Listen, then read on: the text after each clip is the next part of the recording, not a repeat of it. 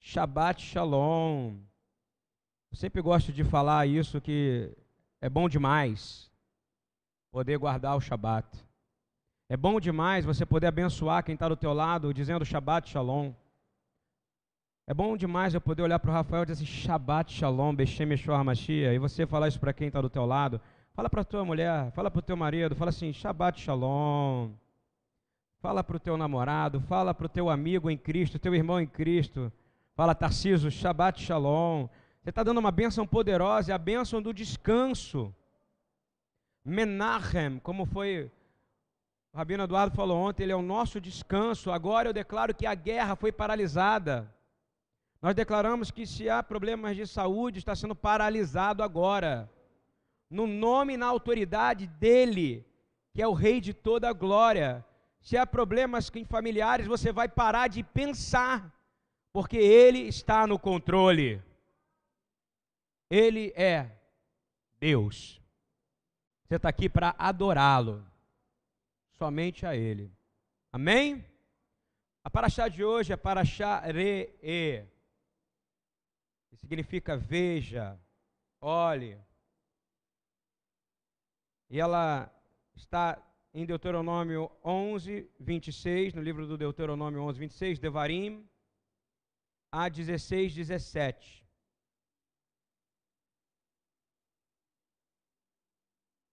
Eu estava pensando nessa noite que eu fui, a, eu fui a Salvador e voltei. Fui para um congresso congresso chamado Justiça, Justiça, somente a justiça perseguirás. Em hebraico, Tzedek, Tzedek, Tirdof.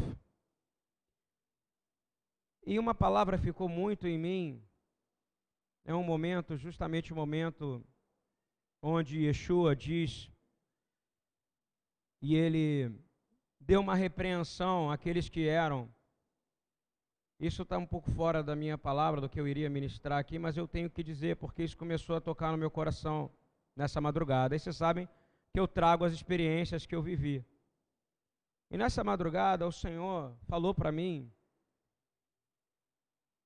que o que eu vi em Salvador, que é um povo sedento, sedento verdadeiramente pela palavra de Deus, eu vi um povo que durante muito tempo habitou profundamente no pecado. Hoje nós temos, hoje tem um terço de crentes querendo o Senhor, e a gente já falou ontem sobre o que o Senhor está fazendo no norte, a ponto deles quererem saber mais qual o mistério que tem na Torá. Quais os mistérios que tem? Aí você pode ouvir um dispensacionalista que dispensa a palavra de Deus, e o dispensacionalista é aquele que fala assim, bem me quer, mal me quer, bem me quer, mal me quer na palavra. Você entende isso ou não? Ele só pega o que ele quer. E o que ele não quer, ele fala, isso não serve para mim, isso é só para o judeu. Não é assim que funciona? Isso não serve para mim. Mas na verdade, quando o povo passa pelo que o povo de lá passou a ponto de entidades andarem fantasiadas, homens mais barbudos do que eu, fantasiados de mulher na rua, dando o nome da entidade que eles são. Então eles viveram muito tempo em opressão. E quando a gente chega lá e para fazer um congresso, eu vejo praticamente uma igreja em cada esquina. Glória a Deus, amém? Amém? Isso é bom. Pelo, nós temos amor à igreja, porque nós somos a igreja. Porém, uma palavra veio tão clara para mim. E todo esse sistema de dispensacionalismo, ele cai do momento quando a gente chega lá e começa a falar, ler Levítico, ler Deuteronômio, ler números e ensinar como Yeshua, como Jesus ensinava. E você vê as potestades se manifestando e pessoas aceitando Jesus imediatamente, porque ouvem o evangelho puro, sem máscaras, sem maquiagem, sem nada, porque o Senhor está procurando que a noiva dele não seja enfeitada, ela seja bela e pura e limpa. E ela só vai ser lavada pela palavra. Vocês concordam comigo ou não? E eu vejo uma igreja que quer porque ela sofreu demais. Ela quer porque fez escolhas erradas. Quer porque ela se achou autossuficiente. Porque ela fez escolhas onde ela escolheu o caminho largo e não estreito. E a porta, meu amigo, ela é estreita. A porta não é larga. E a palavra ela te refina. A palavra ela te deixa organizado. A palavra de Deus, quando ela é pregada de forma clara, o inimigo não consegue ficar de pé. Ele sai.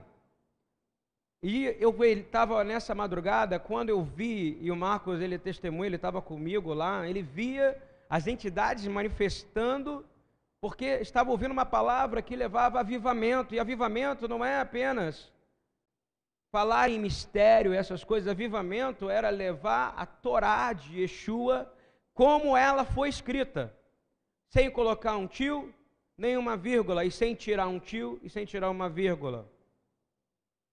A ponto dos demônios gritarem não, mas os pastores dizendo sim.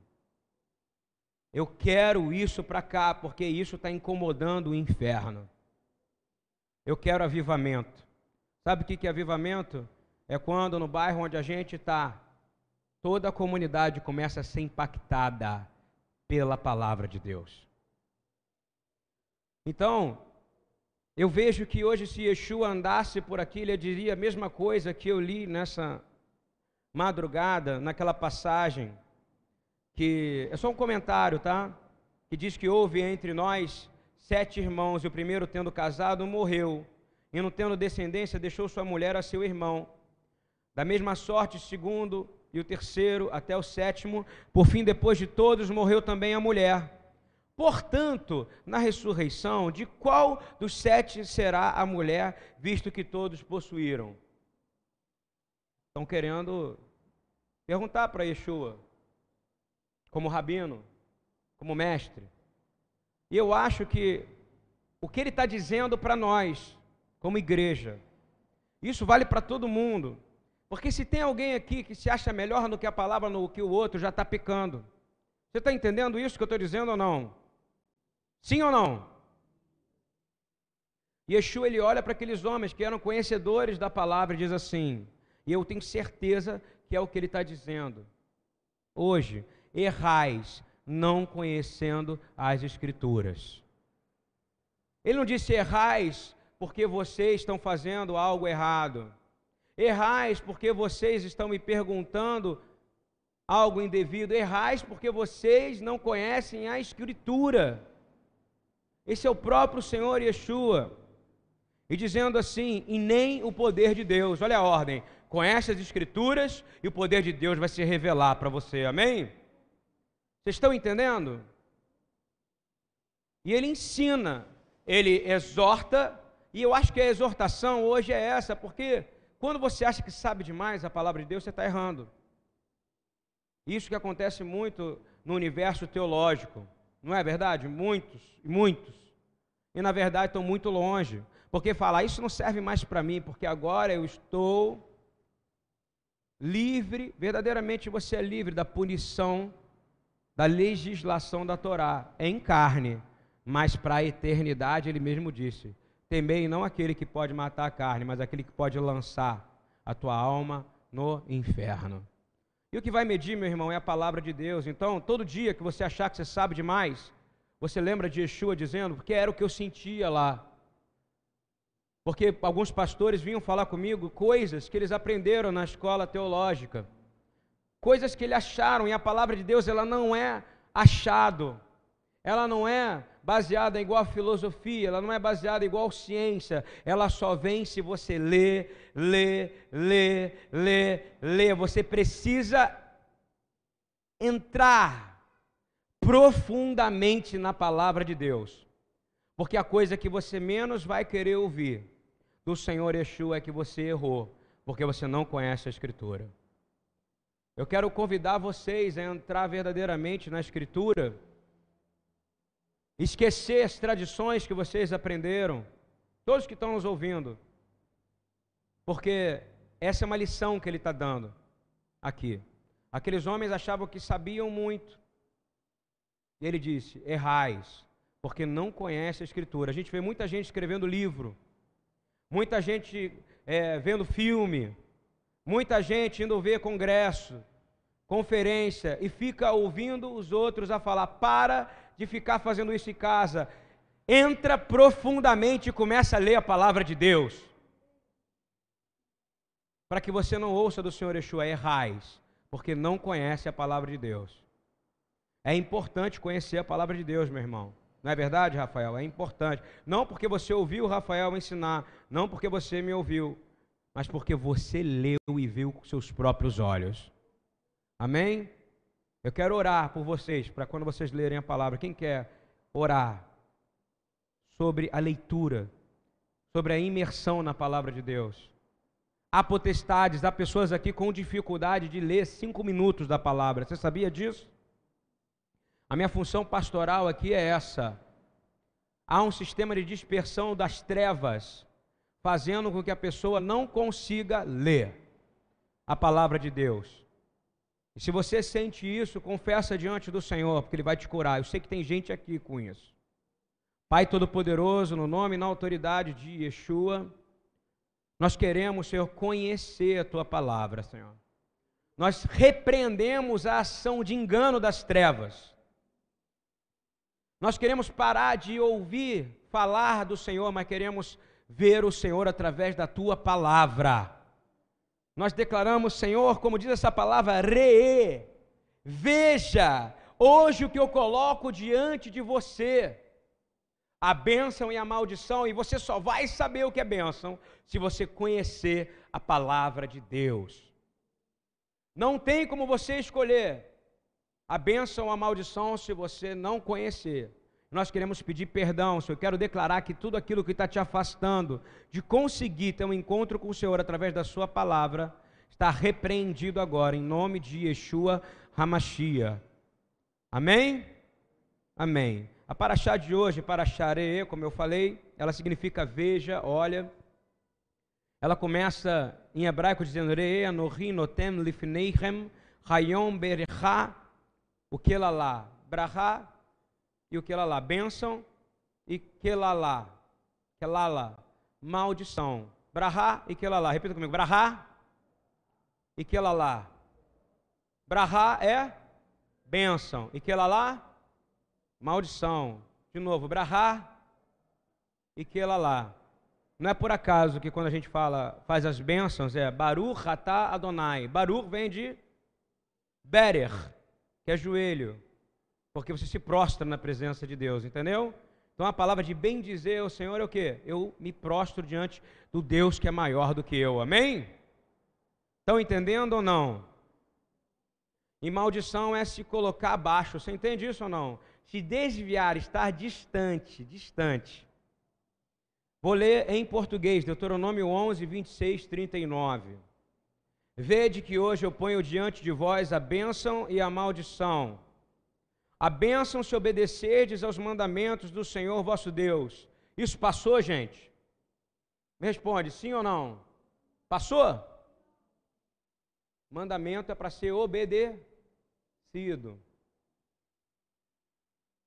Que eu vos ordeno, porém a maldição se não obedecerdes aos mandamentos do Senhor vosso Deus, mas vos desviardes do caminho que eu hoje vos ordeno, para seguirdes outros deuses que nunca conheceste. Ora, quando o Senhor teu Deus te introduzir na terra, a que vais para possuí-la, pronunciarás a bênção sobre o monte Gerizim e a maldição sobre o monte Eval.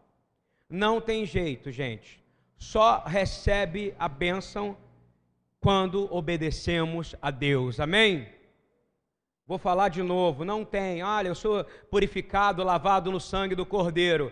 Amém. Mas você só vai receber a bênção se você obedecer o cordeiro. Não mudou nada. Não mudou nada. Você pode me citar o versículo que eu quiser, que eu te cito a Torá de volta. E a Torá e Yeshua. Não mudou nada. Você só recebe a bênção quando você obedece a Deus. Isso não tem outra. Ah, mas eu sou abençoado porque Deus está me guardando. Está te guardando. Se você está obedecendo a Ele. Concorda comigo ou não? 99% do pensamento teológico da teologia reformada moderna, do catolicismo, de toda essa tranqueira. Desculpa, mas é verdade. Pai da igreja é Abraão. Pai da igreja é Abraão. Ponto. Pai da igreja é Paulo, é Pedro, é João, é Tiago. Esses que nos interessam. Não adaptam, não tem normas adaptativas. A palavra dele diz: não muda nem um tio, nem uma vírgula, nem um vav, nem um yud. E quando você começa a dizer que você não precisa obedecer mandamento, porque você é salvo e remido, você não entendeu nada, nada e nada. Mas quando você entende e você obedece, mandamento, meu irmão, é como nós falamos na semana passada, é amar ao próximo como eu te amei. Esse é o mandamento mais difícil, duvido que você consiga fazer isso naturalmente. Amar como Jesus amou, amar como Jesus amou é você dar a vida por quem você não conhece. Isso é muito complicado. Não tem um mandamento mais difícil do que esse. Shabat, Shabat é benção, meu irmão. Shabat é benção. Se você tem é, problema com o dia do Senhor, vai ler a Bíblia. Eu não preciso ler mais. Falo de novo, se você não pode matar, se você não pode roubar, se você tem que honrar pai e mãe, por que, que você não tem que guardar Shabat mais? Obedece e você será abençoado. Muda. Isso não é conjunto de regrinha, não, tá, meu irmão? Essa é a Torá, a instrução do Deus Altíssimo. Aleluia. Chega. Porque eu vi a diferença da Torá explicada em um lugar onde pessoas querem ouvir a Torá. A palavra que eles tinham, eles não andavam com livrinho igual você, nem com esse rolo, não. Eles tinham a Torá dentro deles. E eu quero dizer mais: você também tem acesso a isso dentro de você. Está escrito na tábua do teu coração nesse momento. Mas o Espírito Santo de Deus precisa ser ativado com a sua vontade por obedecer. E isso é algo que tem ficado difícil. Porque você tem sido enganado. E aí você tem que lembrar de Yeshua dizendo: errais porque não conhecem a Torá. Amém? Você tem que lembrar sempre disso. Por que, que você pecou? Porque você não conhece a Torá. Ele está dizendo isso como mestre. E aí depois ele fala: e o poder de Deus? Você está procurando o poder de Deus? Eu quero o poder de Deus. Eu quero no culto para sentir a presença. Eu quero pular que nem pipoca, não é isso? O melhor caminho é a palavra de Deus. Aí você vai sentir purificação, você vai sentir a presença de Deus. E aí, quantas vezes eu estou lendo aqui, que nem eu estava lendo a palavra, olhando para as crianças, vendo Gabriel dormindo no colo do mestre Rafael, falei, estou no céu. Você entende o que eu quero dizer ou não? Eu só ouvi o senhor falando bar mitzvah, filho do do quê? Do mandamento. Todos em Cristo somos filhos do mandamento. Isso não mudou. Isso não mudou. Isso não mudou. A diferença é que nação agora, por causa do sangue do Cordeiro, está incluído nessas promessas. Isso não é poderoso, gente? Poderoso. E aí eu olhei para as crianças e eu falei, que Deus maravilhoso. Aí eu olhei para o Marco, Bar Mitzvah. Ele nunca tinha carregado uma to a Torá, não é verdade? E a gente não faz isso por tradição, é porque a gente ama os mandamentos, entendeu? É uma, quer, quer expressar amor para Yeshua? Ame a sua palavra. Leia a sua palavra, durma com a sua palavra, acorde com a sua palavra, aí você será livre. O resto é blá, blá, blá. Repita comigo: blá, blá, blá. O resto é blá, blá, blá. Não tem nada que você possa fazer, meu irmão. Você pode cuidar dos pobres, dos mendigos, você pode cuidar dos necessitados, você pode fazer tudo que a gente já faz. Isso aí é o resultado da palavra de Deus que vai estar dentro de você. Está entendendo ou não? Tudo que você vai fazer é resultado, porque você escolheu a bênção. Repita comigo: não tem jeito. A gente só recebe a bênção de Deus quando a gente obedece a Ele. Não tem jeito. Não tem saída. E você acha que tem alguma coisa que você pode fazer? Caridade não vai fazer você chegar mais próximo de Deus. Olha só. Por mais que pareça ser bondade, não é obediência. Você entende o que eu quero dizer? Repita comigo: bondade não é obediência. Não é. A gente acha que é bondade. É, é, é, vai resolver. Não. Você só é bom porque você imita o padrão de bondade de Deus na Torá. O, a, o padrão da bondade de Yeshua. E é dificílimo, meu irmão. Repita comigo: obedecer é uma decisão. Não é uma decisão? Foi te dado. Eis que eu coloco de olhe, pare. Seria dizer, a, a tradução seria pare e olhe, pare e olhe. E veja que eu estou colocando diante de você, porque eu te amo. Eu estou colocando a bênção e estou colocando a maldição. E aonde é que está isso?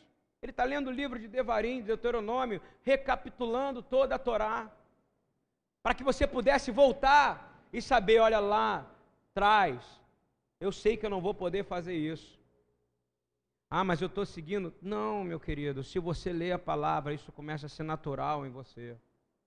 Você começa a ser sal e luz. Você é temperado pela palavra de Deus, amém? e você é iluminado pela palavra de Deus. De nada adianta a gente encher aqui na segunda-feira, dar alimento, mas não pegar a palavra de Deus. Nada. A gente não vai estar manifestando amor. Está entendendo isso ou não? A decisão é um estado de bênção enorme. Deus falou claramente, depois Moisés ele, como profeta, inspirado por Deus, ele fala de novo. A gente precisa andar na abundante presença de Deus em tudo que nós fazemos. A gente está disperso demais. Tem gente com dificuldade de me ouvir agora. Vocês acreditam no que eu estou falando ou não? E tem gente longe, do outro lado do mundo, ouvindo a gente agora, querendo estar tá aqui. Há um sentimento de ingratidão dentro de nós, inconstante. Porque há um imã querendo nos puxar para a maldição, mas eu quero declarar que nós estamos na bênção, amém? Nós todos, eu quero dizer, eu posso dizer profeticamente, a BTY inteira agora está no Monte Gerizim, no Monte da Bênção, proclamando as bênçãos. Nós somos abençoados, segundo o judaísmo, quando a gente guarda, e é engraçado porque nos remete a Yeshua, nós somos abençoados de Aleph a Tav, de Alfa a Ômega. Eles falam isso, se você obedecer o mandamento, você é abençoado de Aleph a Tav. Como é que Yeshua se apresenta? Eu sou o Alfa e o Ômega. Se você obedece, você é abençoado em Yeshua. E eles citam isso quando eles estão fazendo um, um, um estudo, o Targum, sobre Levítico. 26, 3, 13. Eu quero ler com vocês. Alguém tem paciência de ler comigo? Levítico 26, de 3 a 13. Eles dizem que é de Aleph a Tav, porque se você começa com Aleph, essa passagem, e termina ela com Tav. Está entendendo ou não? Olha o que está escrito: se vocês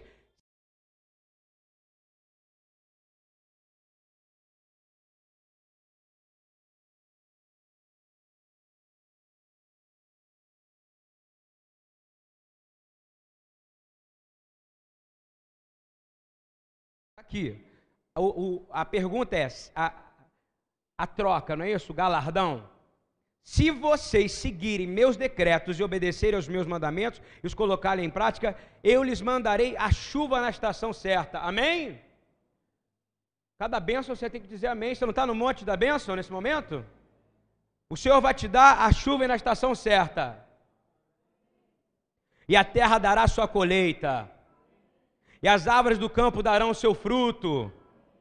A debulha prosseguirá até a colheita das uvas, e a colheita das uvas prosseguirá.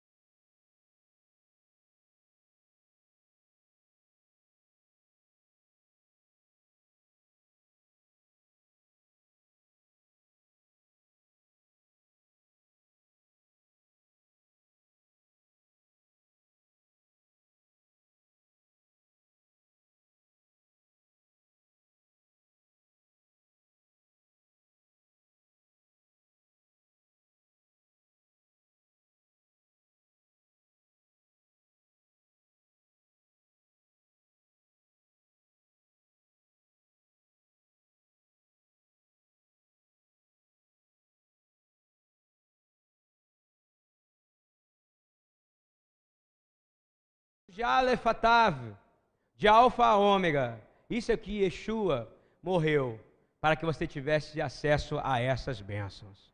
Isso não é tremendo?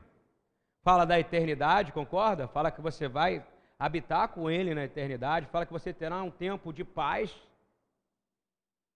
Fala que aqui em vida não faltará na sua casa. Você vai ter tanto, você vai ter que desfazer para que entre mais. Você crê nisso, meu irmão? Isso é maravilhoso. E é isso que tentaram roubar.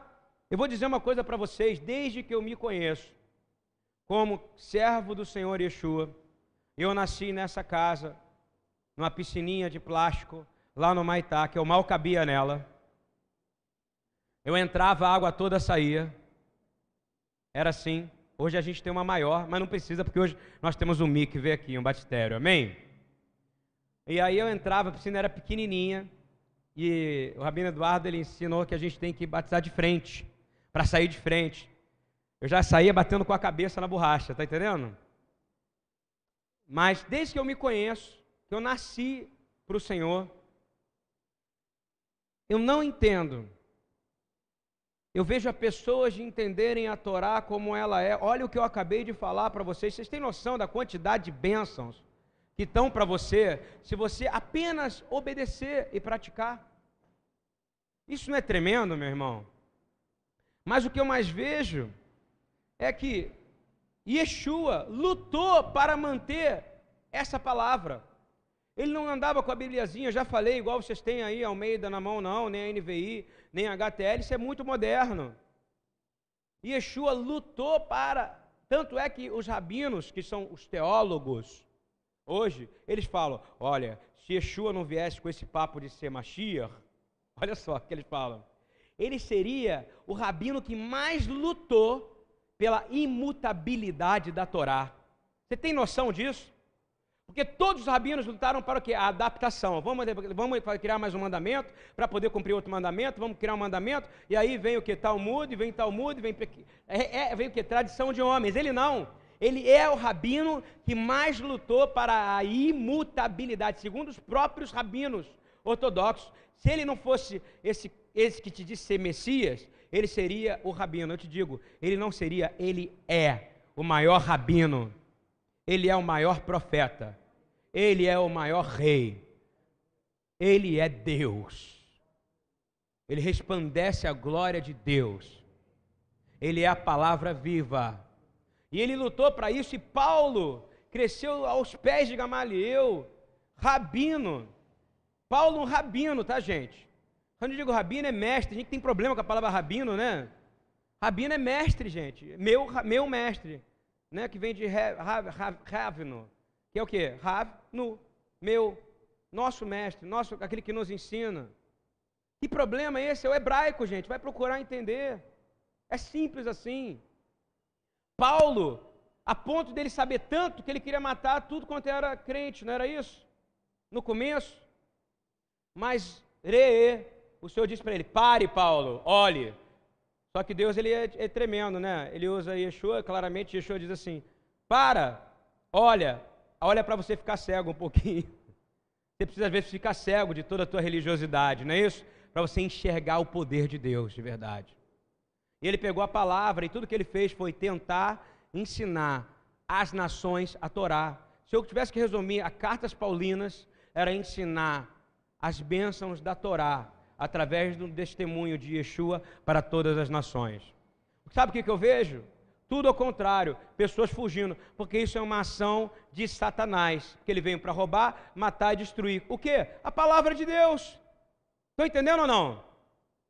Que se ele rouba e mata e destrói a palavra de Deus, ele vai poder roubar, matar e destruir a sua casa, a sua família, o seu casamento. Isso é muito importante, porque nós temos que voltar para casa. Repete para mim, eu estou voltando para casa. Fala, eu estou voltando para casa. Eu estou voltando para a Torá. A igreja vai voltar, porque não tem jeito. A Torá é a constituição da eternidade. Ponto final. Ele não vai ficar, só que lá ele não vai chegar para você e vai dizer assim: errais porque não conheceis, você não vai ter segunda chance. Você está entendendo o que eu quero dizer? Ele fala: obedece meus mandamentos. Obedece, ele diz a mais: tudo que Jesus falou é mandamento, é mais complicado do que guardar o Shabat, meu irmão. O Shabat é para o seu beneplácito, não é para o beneplácito de Deus. Isso é sério.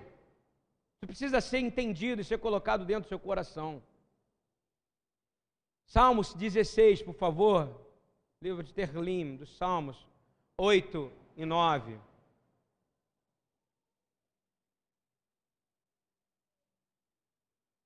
Tenho posto o Senhor continuamente diante de mim. Porquanto Ele está à minha mão direita, não serei abalado. Porquanto está alegre o meu coração e se regozija a minha alma, também a minha carne habitará em segurança. Olha só, vou falar de novo. Repita comigo, shiviti. Vem do verbo lashebet, do verbo sentar, ok? Eu coloco o Senhor na minha frente em posição de destaque. Paulo, é, é, é Davi está dizendo: Eu escolhi colocar o Senhor. Você precisa todo dia dizer: Eu coloco o Senhor continuamente diante de mim. Você sabia que a palavra, quando fala arrependei-vos, é, é, em hebraico, na tradução direta, é chuv. Sabe o que é chuv? Se voltar para Deus. Se arrepender é você sair daqui e se aproximar. Então tudo tem a ver com estar próximo de Deus. E quando você fala em hebraico, Shivti lenigd tamid. Olha só, Shivti, ele está aqui na minha frente, lenigd, diante, tamid. Coloca o Senhor aqui, ó. Aqui. E eu vou seguir ele. Está entendendo o que, que, é, tá, o que, que é seguir mandamento? é colocar o Senhor todo dia na sua frente. Na frente do seu dia, na frente do seu empreendimento, na frente do seu relacionamento, na frente do seu marido, na frente da sua esposa, na frente dos filhos, na frente de tudo. Porque se ele estiver na frente, olha o que, que diz: se ele está na minha mão direita, eu não serei abalado. Porque meu coração vai se alegrar, a minha alma vai se regozijar e também a minha carne habitará em segurança. Quem quer ficar em segurança? Quem quer? Você acha que vai ser a, a, a, polícia militar do Rio de Janeiro que vai te dar segurança? Você acha que é o exército de Israel que guarda Israel? Quem guarda, meu irmão, é o Senhor que está na sua frente. Esse é o mistério que Davi usou para vencer Golias. E é isso que você tem que aprender. Vamos repetir em hebraico comigo: Shiviti, Lenigde, Tamid. A gente precisa estar numa posição onde a gente pode ver, onde você pode sentir. E você só pode ver e só pode sentir o Senhor através da Sua palavra, verdadeiramente, porque ela vai abrir a porta.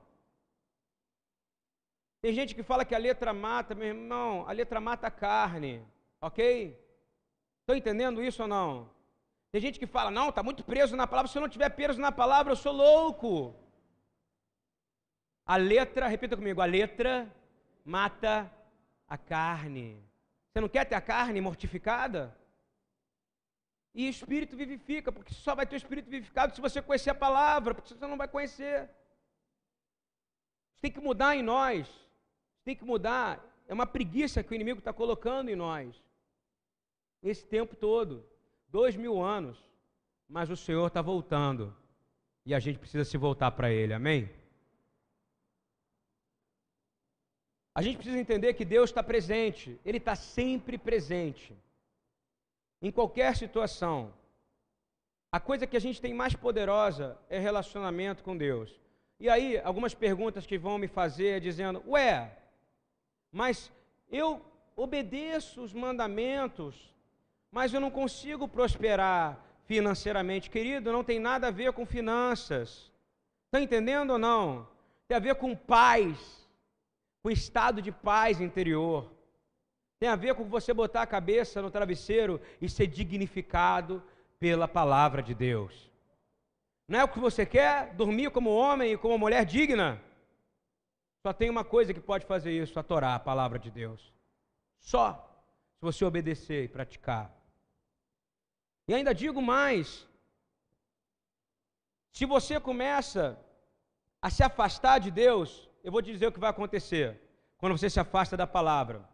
Imediatamente você vai começar a achar que é o seu braço que está mantendo a sua casa.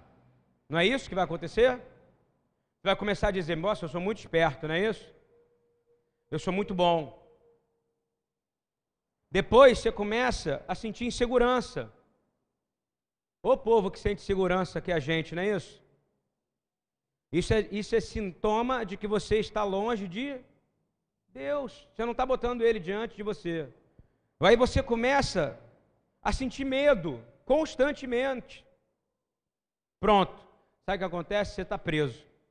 Não é isso? O que vai te libertar de novo? A palavra de Deus. Você crê no que eu estou dizendo ou não, meu irmão? Ah, mas eu já leio. É para ler mais, ok? Eu já me aprofundo, é para se aprofundar mais.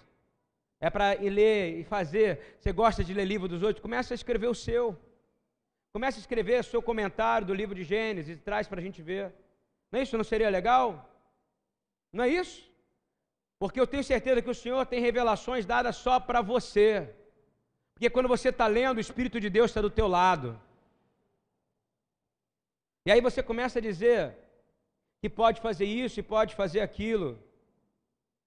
E você começa no final começar a querer ouvir voz dos outros, não é isso? Hein? Você começa a querer ouvir a voz de outra pessoa. A falta da palavra de Deus começa a fazer você ser um perseguidor, um peregrinador de palavra profética. Não é isso? Posso te dizer, o Senhor pode usar você mesmo contra você mesmo. Você sabia disso? E o diabo, ele adora gente que se acha que é profeta demais. Você sabia disso? Como o diabo gosta de você que se acha profeta demais? E fala assim: a minha palavra é essa, o meu jeito é esse, Deus falou isso, Deus falou comigo aquilo. Meu irmão, Deus fala, não tem problema você dizer. Mas pensa bem, porque tudo que você falar tem consequências, porque Deus está presente. Amém? E aí você começa, tem gente que começa a ficar dependente de ouvir os outros o tempo inteiro. E aí já não lida, não anda mais sozinho.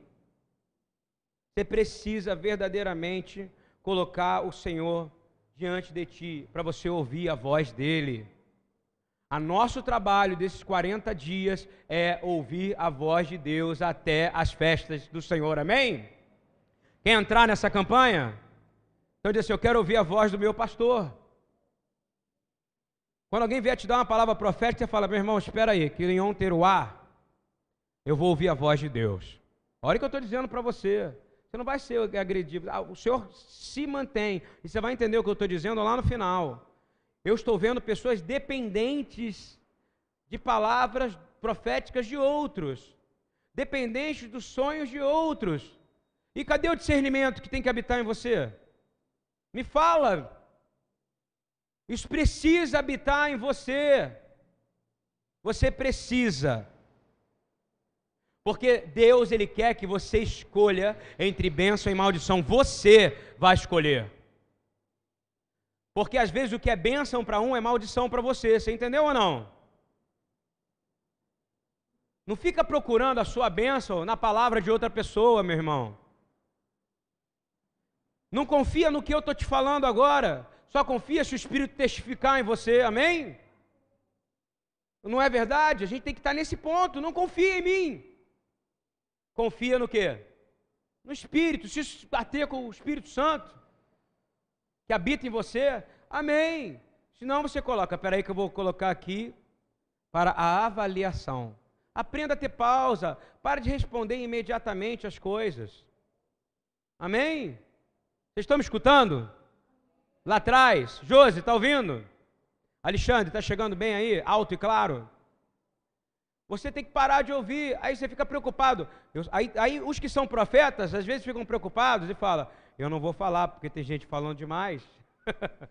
aí começa a virar também, começa a pecar do outro lado, porque a palavra fala que aquele que retém faz parte do juízo do outro. Gente, precisa ter um equilíbrio em tudo. E a palavra de Deus, ela é o filtro, amém? Por isso que você precisa conhecer a palavra de Deus precisa estar nela. Funciona assim. Se você começa a ignorar Deus, ele vai te ignorar. Você entende isso ou não? Você duvida disso? Agora, se você se aproxima dele, o que, que ele vai fazer? Ele vai se aproximar de você. Vai te colocar no colo, vai te chamar de filhinha, vai falar que te ama. E você vai querer mais do colo do pai, não vai? Você vai sair da rebelião. E quando a gente abre os olhos espirituais para Ele, a gente vê o que a gente vê em Isaías 55, 6. Abre Isaías 55. É uma questão de escolha. Repita comigo: é uma questão de escolha. É uma questão de escolha. Eu não estou falando de calvinismo, nem de armenianismo aqui, eu não estou falando de teologia, eu estou falando da Torá, meu irmão. É uma questão de escolha. Ele diz: buscai ao Senhor enquanto se pode achar. É o que está em Isaías 55. Buscai ao Senhor enquanto possível achá-lo. Sabe o que você devia fazer?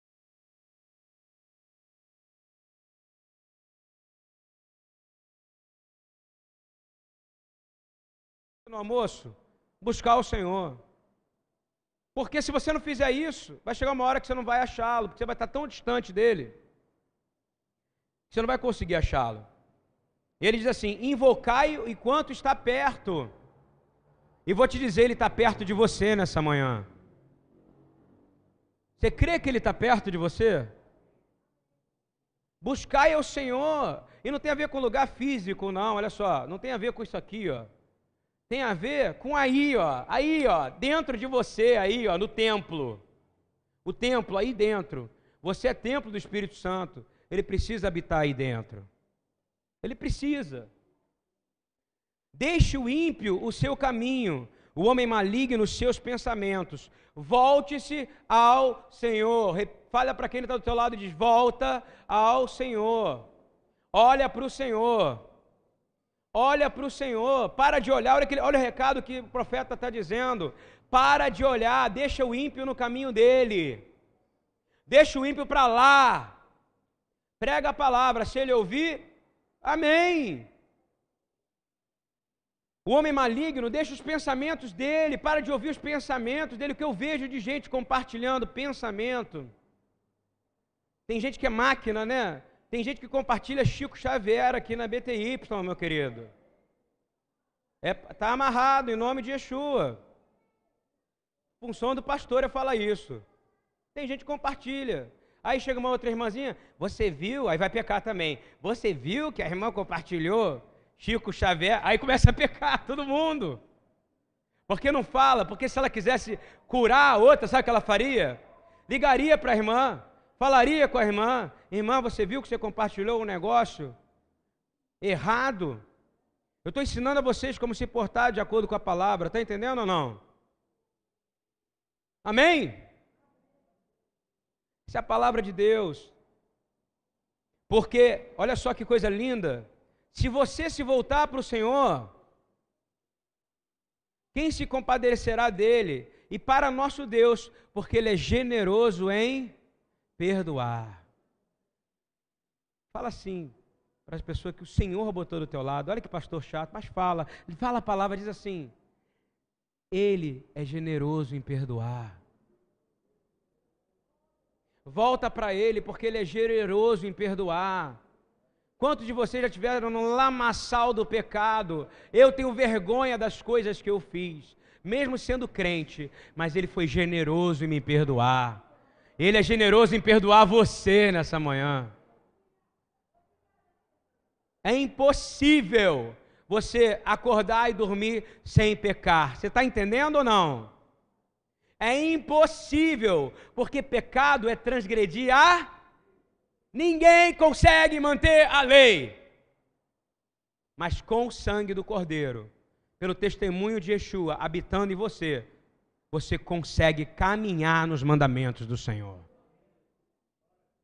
Mas você todo dia tem que chuva, repita comigo, chuva. Tem uma coisa que a gente canta, chuva Israel. Aprende, não é, não é morar, chuva Israel. E lembra techuvá. O judeu fala, vou fazer uma techuvá. Ele acha que techuvá é só voltar para Israel. Não. Techuvá é voltar-se para o Senhor, porque Ele é generoso em perdoar. Por isso que Israel será salva. Por isso que você foi salvo. Porque Ele é generoso em perdoar. Mas tem uma condição qual é? Volte-se para o Davi tinha uma noção clara do que sustentava ele. Concorda comigo? Era isso. Ele se voltava, ele, ele aprontava, não era isso? O que ele fazia? Imagina o Davi. Ó oh, Pai, pequei, me perdoa, Senhor, me arrependo verdadeiramente. Não tem nada que eu possa te oferecer, Senhor. Por favor, Senhor, primeiro abençoa o povo, Senhor. Primeiro para Jerusalém, depois para mim. Não é isso ou não? Quantas vezes a gente faz isso de verdade? A gente precisa fazer isso toda hora. Você entende o que eu quero dizer ou não? A cada minuto você pode comprometer-se a tua salvação. Você entende isso ou não? Ah, mas eu estou salvo, salvo para sempre? Não. Eis que eu coloco diante de ti a bênção e a maldição, e agora? E agora? E agora, bonitão? Eis que eu coloco diante de ti a bênção e a eu consigo imaginar, você consegue imaginar Davi depois que ele perdeu o filho dele, com o pecado de Betsheba, não foi? Ficou sete dias deitado. Você tem noção do que aquele homem passou naquele momento? Você não tem ainda. Porque aquilo ali foi complicado. Foi dali que ele mudou, dali que vem Salomão, dali que vem a história. Ele chorou amargamente por sete dias. Isso é tremendo ele verdadeiramente se arrependeu, porque ele era um homem segundo o coração de. E você tem que querer ser um homem segundo o coração de Deus. E segundo o coração de Deus é um homem que guarda os seus mandamentos. Amém? Amém? Por mais impossível que isso pareça, olha o que, que Davi fala, continuando o Salmo 16 agora, Salmo 16, 5 e 6. Senhor, tu és a minha porção e o meu cálice. És tu que garantes o meu futuro. Sabe quem garante o seu futuro? É a Previdência Social. Quem garante o seu futuro é a FGTS.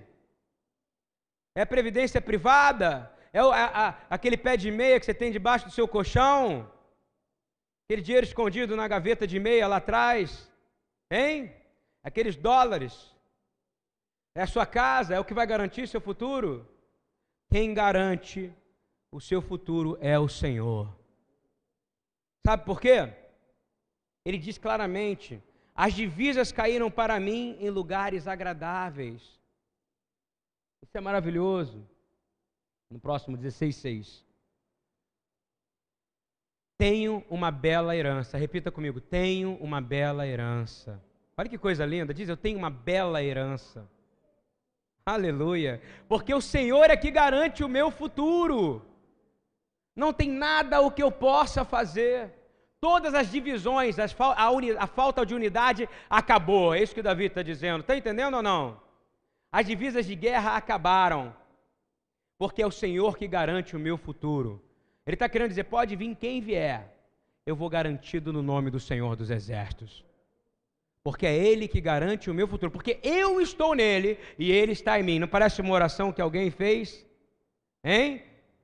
E Ele está onde? Dentro de para você ter uma noção do que, que é isso, lembre Provérbio 16, 9, para você entender de uma vez por todas quem é que garante o seu caminho. Olha só, você pode planejar, valeu? Você pode planejar, seja um bom planejador, ok? planeja tudo mesmo, planeja a tua vontade, planeja o teu caminho, planeja a sua vida. Mas olha o que a palavra diz para você. Provérbio 16, 9. Em seu coração, o homem planeja o seu caminho. Não é isso que está escrito ali? Mas o Senhor que determina os seus passos. De novo, você pode planejar, você pode fazer, você pode botar na planilha do Excel, você pode fazer aula de planejamento, mas quem vai determinar seus passos é o Senhor, de acordo entre você escolher a bênção e a maldição. Amém? Estão entendendo ou não? Não tem jeito. Obediência te leva à bênção. Isso é maravilhoso, isso é uma bênção. A gente precisa entender que obediência vai te fazer uma pessoa mansa e humilde. Aí você pode dizer, pô, mas os homens maus estão prosperando perto de mim. Tem um monte de ímpio que não obedece nada. Tem um monte de ímpio que não faz nada. E ele está ele tá melhor do que eu. Ele parece que está mais feliz do que eu. Olha a foto da capa da revista Caras. Olha só o Luciano Huck, judeu, botando barco para aquelas entidades lá em Salvador. Uma vergonha. Mas ele parece estar tão feliz com a Angélica. Não é isso ou não? Voo de táxi, você sabe, estava morrendo de saudade, não é isso? Ele está bem. Meu querido, eu quero que você dê um zoom na vida dele. De verdade. Tem um efeito zoom. Vai lá na vida. Eu quero te, quero te falar que lá no fundo, algo não está bem. Eu não estou desejando mal a ninguém, não. Mas eu quero dizer que lá no fundo algo não está bem. Está entendendo ou não? Algo não está bem. E a gente precisa orar por eles. A gente precisa orar por eles. No Salmos 2, 2 a 4, o Senhor dá bem claro o que, que, ele, o que, que são essas pessoas. O que, que essas pessoas elas vêm? Elas, essas pessoas vêm para diminuir a autoridade da fé que você tem em Yeshua. Mas vêm para lutar contra ele. E olha que como é que Deus reage. Reage. Salmo 2, de 2 a 4. Os reis das terras tomam posição e os governantes conspiram unidos contra o Senhor e contra o seu ungido, dizem: façamos em pedaços as suas correntes, lancemos de nós as suas algemas. Ou seja, ué, eu tenho poder aqui na terra, eu fui abençoado, eu estou bem, mas eu não quero estar preso, eu quero estar livre, não é isso? Para seguir, para poder aprisionar os outros e me libertar do Senhor, não é isso? Mas olha o que o Senhor diz: do seu trono dos céus, o Senhor põe-se a rir e caçoa deles. Isso não é tremendo ou não? Você consegue imaginar Deus rindo, dizendo: Olha o que esses caras estão tentando fazer? é assim, não é assim? Ele vai dar uma risada e vai caçoar, vai dizendo: Tadinho, está tentando vir contra mim. Não procure sucesso no padrão terreno, amém? Isso nunca vai te satisfazer. Nunca, nunca, nunca, nunca. Está em luta, está no deserto, parece que não vai dar jeito. Coloca o Senhor constantemente diante de ti. E o Senhor vai verdadeiramente te fazer chegar. Abre Deuteronômio 8, 15, 18. Olha só. Ele os conduziu pelo imenso e pavoroso deserto. Quem conduziu o povo para o imenso e pavoroso deserto? Quem? Foi o diabo ou foi Deus? Está no deserto pavoroso. Olha só que palavra horrível. Pelo imenso e pavoroso deserto. Deus às vezes vai te colocar no imenso e pavoroso deserto. Sabe o que você vai dizer? Glória a Deus. Glória a Deus. Por quê? Por, por aquela terra seca e sem água, de serpentes e escorpiões venenosos, ele tirou água da rocha para vocês. E sustentou no deserto com maná, que os seus antepassados não conheciam, para humilhá-los e prová-los, a fim de que tudo fosse bem com vocês. O Senhor quer te provar e te humilhar, porque os humilhados serão exaltados. Imenso e pavoroso deserto. Você conhece o imenso e pavoroso? Quem aqui já conheceu o imenso e pavoroso deserto? Levanta a mão. Glória a Deus, você está sendo forjado. E olha o que ele continua dizendo. Não digam, pois, em seu coração. Ele disse: E o sustentou no deserto com maná. Não digam, pois, em seu coração, a minha capacidade e a força das minhas mãos ajuntaram para mim toda a riqueza. Nada que você faz vai te trazer resultado. Você entende isso? A não ser obedecer a palavra de Deus. Esse é o resultado. Ele diz assim: Mas lembre-se do Senhor, do seu Deus. Olha só o que ele diz: Lembre-se do Senhor, do seu Deus. Tira de ti o mérito. Anula a si mesmo. Quem disse isso também? Negue-se a si mesmo. Próprio Yeshua. Mas lembre-se do Senhor, do seu Deus, pois é Ele que lhes dá a capacidade de produzir riqueza. Você está entendendo o que eu estou dizendo ou não? Passou pelo enorme e tenebroso deserto, serpentes, escorpiões, não é isso? Todo tipo de problema, vai ter uma rocha que vai sair água de repente. Daqui a pouco vai cair pão do céu para você. E aí você vai começar a achar que você superou o deserto sozinho, não é isso? Aguentei bem a prova, não é isso? Como passei bem. Aí ele está dando um recado para você. Não foi a sua capacidade, foi eu, o Senhor, o seu Deus, pois Ele que te dá a capacidade de produzir a riqueza confirmando a aliança que jurou aos seus antepassados, conforme hoje você vê. Amém? Isso é muito poderoso, muito poderoso.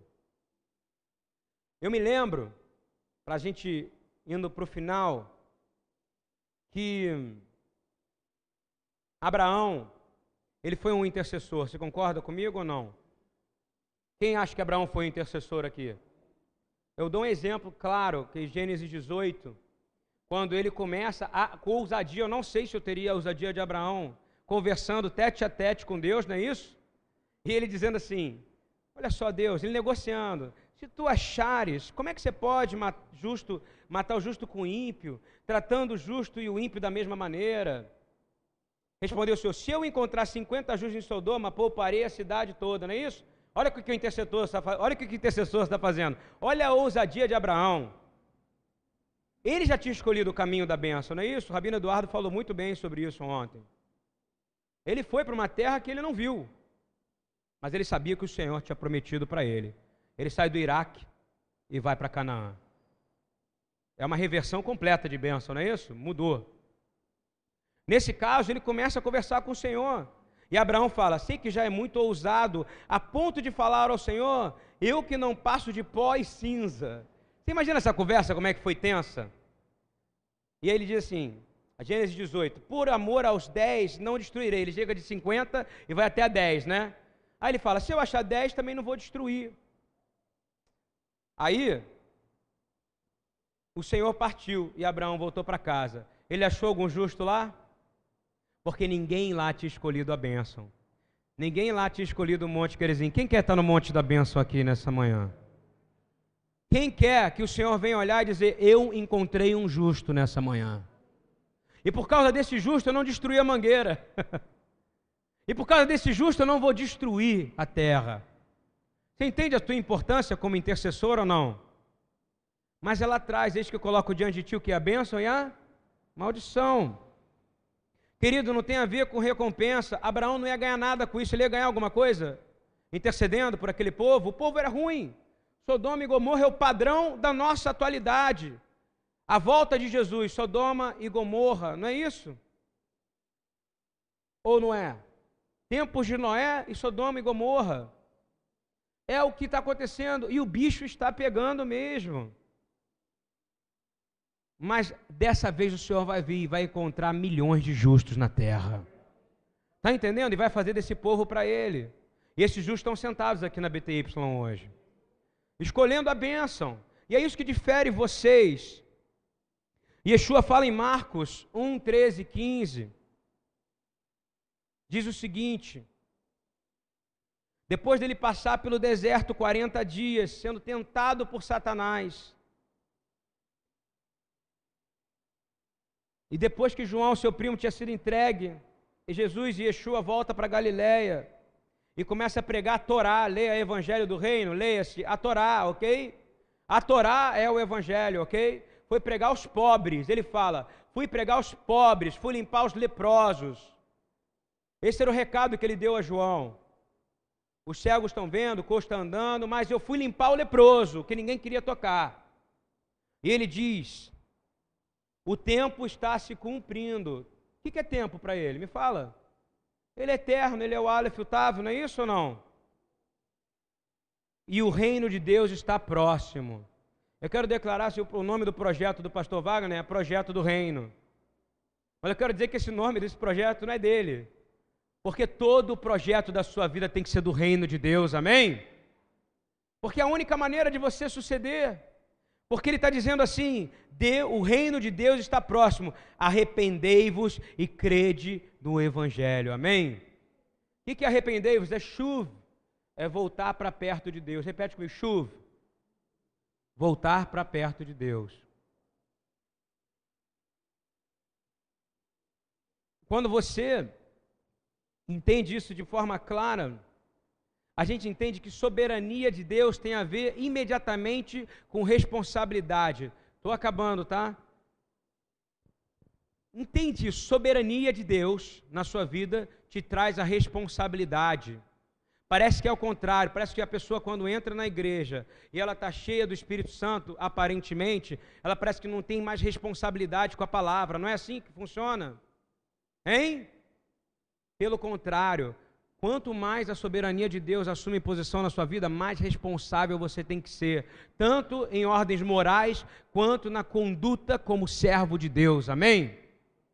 Você não pode cometer nada de errado, infringir nada, porque você é servo de Deus. Você é o reflexo do Senhor na terra. Você é luz e você é sal.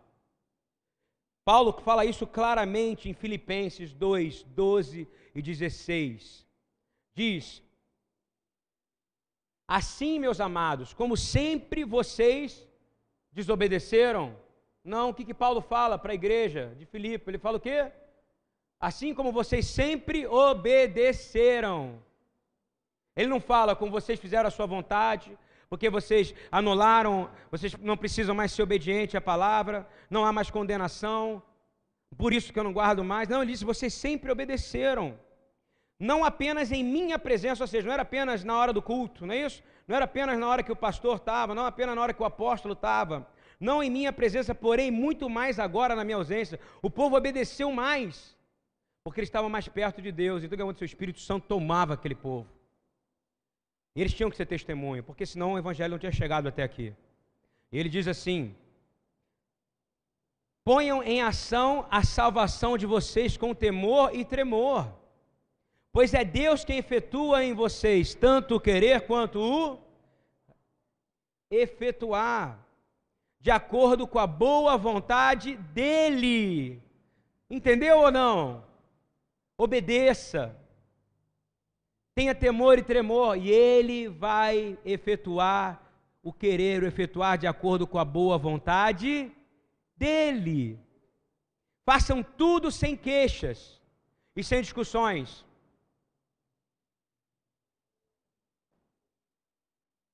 Fala para quem está do teu lado diz assim: para de se queixar. Estou falando para você, tá, Tarciso? Para de se queixar. Para de discutir em casa. Dá uma ordem, ó. Se está longe da mulher, fala assim: mulher, me perdoa pela discussão de ontem.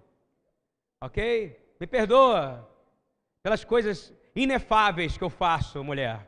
O ogro que eu sou. Tem que partir de você, você é o sacerdote, você tem que ser o primeiro a pedir perdão. Está entendendo ou não? Continuando, olha o que você tem que dizer. É a única maneira de você se tornar puro e irrepreensível. Você não quer ser puro e irrepreensível? Puxa vida. Filhos de Deus, inculpáveis no meio de uma geração corrompida, depravada, na qual vocês brilham como estrela do universo, retendo firmemente a Torá Raim, a palavra da vida. Amém? E aí a gente pensa assim: como é que eu faço, Senhor? Como é que eu faço para poder avançar? Salmo 16, 8 e 9 fala: Tenho posto o Senhor continuamente diante de mim. Repita, esse é o segredo. Tenho posto o Senhor continuamente diante de mim. Parece que, parece que Davi estava vendo a resposta. Vamos lá voar para Apocalipse 22, 11 agora. Olha a resposta dessa oração, olha a herança aí, olha essa herança. Continue o injusto, Apocalipse 22, 11 e 12. Continue o injusto a praticar o quê? Continue imundo a ficar o quê? Continue o justo a praticar o quê? E continue o santo a santificar-se, amém? Porque eis que eu estou ouvindo a minha recompensa está comigo e eu retribuirei a cada um de acordo com o que fez. Amém? Você vai ser recompensado de acordo com as suas escolhas. Como é que podem mudar tanto uma palavra assim? E para finalizar, Apocalipse 22, 14, 17. Felizes os que lavam suas vestes. Como é que você lava a sua veste? Pela palavra de Deus que separa juntas e medulas, amém? Para que tenham direito à árvore da vida e possam entrar na cidade pelas portas. Você quer entrar pela cidade pelas portas? Fora ficam os cães, os que praticam feitiçaria, os que cometem imoralidade sexual, os assassinos, os idólatras e todos que amam e praticam a mentira eu, Yeshua, enviei meu anjo para dar a vocês este testemunho relativo às igrejas. Eu sou a raiz e descendente de Davi, a resplandecente estrela da manhã. E o Espírito e a noiva dizem: Vem. E todo aquele que ouvir, diga: Vem. Quem tiver sede, venha. E quem quiser, beba de graça da água da vida. Olha só, Deus está do seu lado, meu irmão. Eu digo mais, Ele está dentro de você, se você permitir. Nada pode te separar do amor de Deus, isso é o que está escrito na minha Bíblia. Na carta de Paulo a Tessalonicenses, ele diz claro, repita comigo, os padrões: orai sem cessar, em tudo dai graças, porque esta é a vontade de Deus em Yeshua para você. Não desprezais as profecias. Olha só o que eu falei no começo. Porém, coloque tudo à prova. Retende o que é bom. Abstende-vos de toda espécie de mal. E, e, o próprio Deus de paz vos santifique completamente, e o vosso espírito e alma e corpo sejam plenamente conservados, irrepreensíveis para a vinda de nosso Senhor Yeshua Hamashia, fiel e que vos ama, e Ele também o fará. Amém? E o que, que ele vai fazer? Agora é o último versículo. Eu quero que todo mundo fique de pé. O que, que ele vai fazer? Se você orar sem cessar, se você dá graças a tudo, acabou a farinha, dá graça. Está com calor, dá graça. Está com dor de barriga, dá graças a Deus, não é isso? Não extiguais o Espírito, não apague o Espírito Santo. E o que, que ele vai te dar? ele, você, ele vai te chamar de vencedor. Ele vai, dirá, ele vai te dar o direito de sentar no trono com ele. Apocalipse 3, 20 e 21. Eu acho que esse que tua, tua porta bato, ele está agora batendo na porta do seu coração nesse momento. Eis que estou à porta e bato. Se alguém ouvir a minha voz e abrir a porta, entrarei e cearei com ele. Daqui a pouco nós vamos almoçar aqui. Você crê que ele vai estar almoçando conosco aqui? Mas depende de como você vai estar na presença dele. Ao vencedor darei o direito de sentar-se comigo em meu trono, assim como eu também venci e sentei-me com meu Pai em seu trono. Amém? Louvado seja o nome do Senhor. Pai Todo-Poderoso, nós oramos no nome e na autoridade de Yeshua, Senhor, e declaramos, Pai, que nós seremos transformados nessa tarde, Senhor. Nada é demais, nunca é demais ouvir a tua palavra, nunca é demais estudar a tua palavra, nunca é demais estar próximo de ti, Senhor. Nós queremos, Senhor, sim, ser chamados de vencedor pelo Senhor, Pai. Nós queremos, Senhor, demonstrar que nós te amamos, guardando os seus mandamentos, Senhor. Não por legalismo, não por legalidade, não por tradição de homem, mas simplesmente porque é a única maneira verdadeira de expressar o amor. Senhor, nós declaramos, Senhor, que se há algo em nós fazendo com que nós possamos errar por não conhecer a tua palavra, aproxima-nos da tua palavra viva e transformadora, Senhor. Nós declaramos, Senhor, que nós estaremos aqui aguardando o Senhor, aguardando o chofar tocar, preparados como um exército, e declaramos, Senhor, Justifica-nos, Senhor, porque nós queremos ser aqueles que vão ser encontrados como justos, para que o Senhor não possa terminar o lugar onde os pés dos nossos, nossos pés estão. Nossos pés estão aqui agora. Nós temos que viver tendo a certeza que se Yeshua voltasse hoje, esse lugar aqui não seria destruído, porque você está aqui nesse lugar como justo. No nome e na autoridade de Yeshua, nós declaramos Shabbat Shalom. Amém.